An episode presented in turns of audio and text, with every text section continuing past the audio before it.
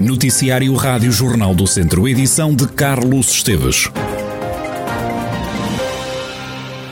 Escolas fechadas, na saúde, centro hospitalar Tondela Viseu com vários setores reduzidos aos serviços mínimos. Nos SEMAS, em Viseu, a adesão também foi significativa.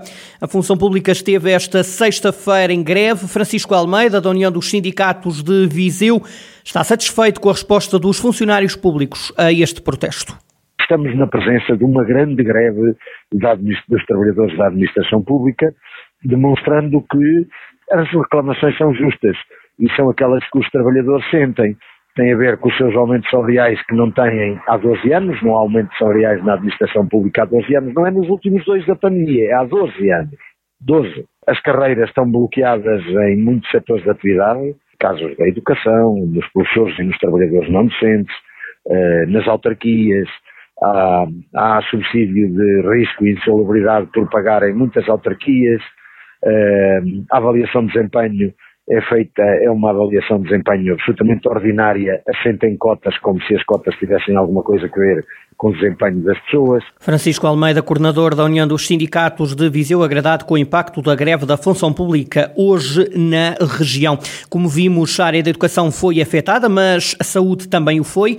A paralisação fez, por exemplo, encerrar o Centro de Saúde 3 em Viseu. As três unidades de saúde foram encerradas por causa da jornada de luta. Esta greve impediu também a administração das vacinas contra a Covid-19 no Centro de Vacinação de Viseu. Só estão a ser administradas as vacinas contra a gripe gripe, como adiantou a Rádio Jornal do Centro, a coordenadora do Centro de Vacinação, a enfermeira Maria Albernaz.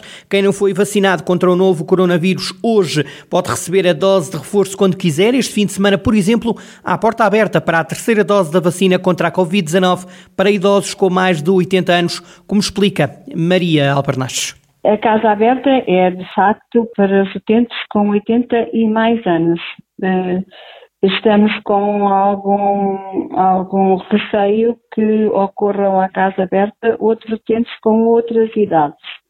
Hum, por outro lado, hum, sabemos que, porque já vacinamos um, um número substancial de utentes com 80 e mais anos, que hum, poderão ocorrer, sobretudo no fim de semana, os utentes com alguma dificuldade e que terão que ser acompanhados pelos filhos que trabalham durante a semana.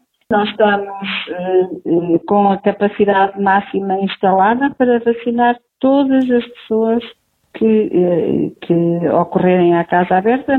Maria Albernaz, coordenadora do Centro de Vacinação de Viseu, que tem uma capacidade para atender 700 pessoas por dia, está aberto entre as 9 da manhã e as 5 da tarde. No Conselho de Viseu, apenas 3% dos idosos com mais de 65 anos recebeu já três doses da vacina. A maioria só deverá ser vacinada entre janeiro e fevereiro, uma vez que tem que se aguardar meio ano, seis meses, para a terceira toma. Decorreram na região de Viseu pelo menos três dos crimes cometidos por um grupo agora detido, que é considerado um dos mais violentos dos últimos tempos. Os indivíduos foram detidos por suspeita dos crimes de homicídio, sequestro agravado, roubo, furto qualificado, branqueamento de capitais e associação criminosa. Fonte da Polícia Judiciária anunciou à Rádio Jornal do Centro que um desses crimes aconteceu em Santa Combadão, onde uma comerciante foi agredida, sequestrada e colocada no próprio carro. O grupo roubou ainda duas casas, uma em Santa Combadão e outra em Tondela. Os assaltos ocorreram sempre com e renderam ao grupo cerca de 6 mil euros. De acordo com as autoridades, trata-se de um grupo bem organizado e violento que estudava bem os alvos e ainda considerado meticuloso, porque usava equipamento de vigilância, como por exemplo binóculos, rádios, telemóveis e até coletes. Os detidos são dois homens e duas mulheres com idades compreendidas entre os 26 e os 46 anos, dois dos quais com antecedentes criminais ligados a roubos, furtos e detenção de armas de fogo proibidas. Os indivíduos já foram presentes às autoridades, os dois homens ficaram ficaram em prisão preventiva, as duas mulheres ficaram sujeitas a apresentações bissemanais nas autoridades. Um homem de 59 anos foi detido pela GNR em Oliveira de Frades por posse ilegal de armas. O indivíduo era investigado há quatro meses por um crime de ameaça com recurso a uma arma de fogo. Os militares da Guarda Nacional Republicana apreenderam duas katanas, uma caçadeira, uma arma de fogo e diversas munições de vários calibres. O Ministro da Economia esteve esta sexta-feira em visita pela região de Viseu. A parte da manhã foi passada em Santiago de Besteiros, no Conselho de Tondela. Questionado pelos jornalistas durante a visita a uma fábrica farmacêutica, Pedro Cisa Vieira diz que neste momento não tem nenhum sinal de que a falta de matérias-primas possa vir a prejudicar a área da saúde em Portugal. Nós estamos, eh, obviamente, atentos a estas matérias. Vamos constituir um grupo de trabalho utilizando todas as cadeias de abastecimento, quer no setor alimentar, quer noutros setores, trabalhando também com os operadores logísticos para perceber de que maneira podemos avaliar riscos de abastecimento e prevenir ou mitigá-los. Eh, não quer dizer que haja neste momento razões para alarme, mas é melhor estarmos atentos e prevenir em vez de termos que depois remediar. Não me parece que neste momento haja razões para preocupação como aliás também devo dizer que do ponto de vista da cadeia alimentar, dos abastecimentos alimentares ou de outros fornecimentos críticos, não tenho neste momento nenhum sinal de preocupação sobre faltas, embora obviamente esteja a haver um aumento de custos que, que se vão sentindo.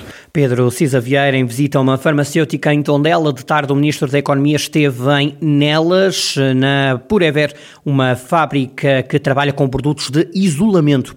Nos últimos dias têm aumentado os casos de atropelamento e acidentes que envolvem ciclistas e crianças na ecopista do Dão. Para que estas situações deixem de ocorrer, a comunidade intermunicipal Viseu de Lafões apela aos utilizadores que respeitem as regras e que circulem a uma velocidade adequada, não colocando em risco os restantes utilizadores da ecopista. Assim, diz que é obrigatório que cada pessoa haja de forma coerente e responsável, de forma a evitar danos à integridade física de todos os que usam a ecopista do Dão. A Associação Cultural e Recreativa de Vozela assinala este sábado 30 anos de atividade. A data vai ser comemorada com a realização de uma gala. O presidente da Associação Cultural e Recreativa de Vozela, Miguel Santos, faz um balanço positivo do trabalho desenvolvido pela coletividade desde que foi criada no dia 11 de novembro de 1991. Miguel Santos garante que ainda há muito por fazer nos próximos anos.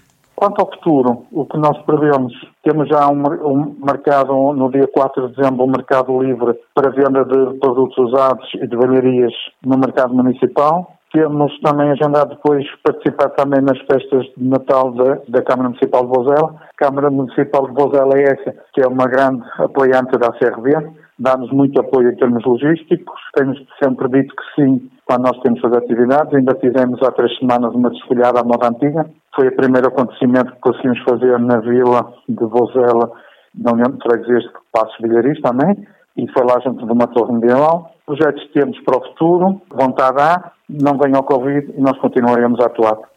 Otimista Miguel Santos, presidente da Associação Cultural e Recreativa de Vozela, coletividade comemora amanhã, sábado, 30 anos, com uma gala a partir das 9 da noite no Cine Teatro João Ribeiro, em Vozela. A aldeia de Maceira, em Sul, no Conselho de São Pedro do Sul, acolhe este fim de semana mais uma edição da Festa da Castanha e do Mel. A organização está a cargo da Casa Recreativa Macieirense, com o apoio da Câmara de São Pedro do Sul. O ano passado não houve festa por causa da pandemia. O evento regressa agora. O certame vai contar com com a presença de três dezenas de expositores. Este ano há menos castanha, mas há mel com fartura, como explica Andreia Pereira, da organização do evento. A castanha eh, este ano, e deve ser um bocadinho por todo, por toda, por todo o nosso país, não, não está tão, tão boa quanto nos anos anteriores, eh, porque o tempo também não ajudou. Ainda assim, temos boa castanha, sim. E mel, temos muito bom mel. Vai haver então muita castanha e bom mel para comprar na festa? Vai sim, senhora. Temos neste momento 30 stands. Que vão vender o quê? Uh, na grande maioria castanha e mel. Sim, com outros produtos também, mas uh, é uma exigência nossa que todos os, os produtores, é, toda a gente que esteja na, nos stands, que tenham uh, esses produtos, tanto a castanha como o mel, porque é o que faz parte da, daquela feira. Para além da Castanha do Mel, a Festa da Castanha do Mel na aldeia de Maceira, em Sul, no Conselho de São Pedro do Sul, oferece ainda aos visitantes animação cultural. Por lá também se pode comer o melhor da região serrana. Misericórdia, é este o título do projeto Música Original, escrita e gravada pelo músico José Pedro Pinto, sentado ao histórico órgão de tubos da Igreja da Misericórdia de Viseu. O compositor esteve um ano no templo religioso.